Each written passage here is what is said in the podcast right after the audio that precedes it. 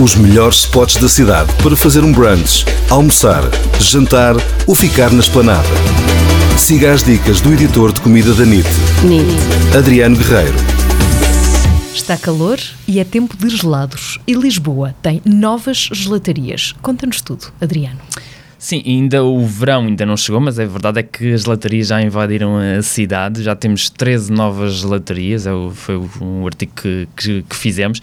Um, aqui sugiro algumas, uh, como é o caso da loja do gelado, que fica ali ao pé da Bica, uh, ao pé do elevador da Bica, que só tem sugestões feitas com leite hum, da Ilha Terceira, dos Açores, e sabores uh, assim alternativos, como o sabor a queijo da ilha ou até queijadas da, da Graciosa, que são sabores assim mais eh, característicos Isso é da que ilha. é verdadeiramente original. Exatamente, portanto, são sabores mesmo característicos. Também na zona de, de Alvalade temos uma nova Pispereto, que é a segunda loja da marca em Lisboa, já tinham uma ao pé do Parque Eduardo VII.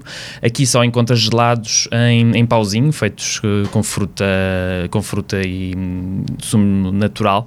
Um, e, há, e, até há versões criativas com, com recheio no, no interior, como leite condensado e Nutella. Portanto, são Coisas assim. É, é, só sabores inovadores. Sim. E tinha aqui mais uma sugestão, que é na Graça, pronto, no, no bairro da Graça temos a Delicioso, com um nome também muito a apelar, uh, que toda a gente aproveita estes sabores. Um, tem sabores mais, uh, não tão criativos, mas são sabores que já encontramos, como orel, maracujá, limão, morango, chocolate, pronto, são sabores tradicionais. Uh, mas eles depois também fazem aqui uma coisa engraçada, que são coquetéis com congelado feitos na hora, isto é mais ao fim de semana onde tem esta opção. Um, e também é importante referir que aqui não, não usam as, as tradicionais colheres de, de, plástico, usam umas de madeira e também os copos são de cartão reciclado. Bom saberes. Práticas sustentáveis também nas gelatarias em Portugal, especialmente nestas novas gelatarias de Lisboa.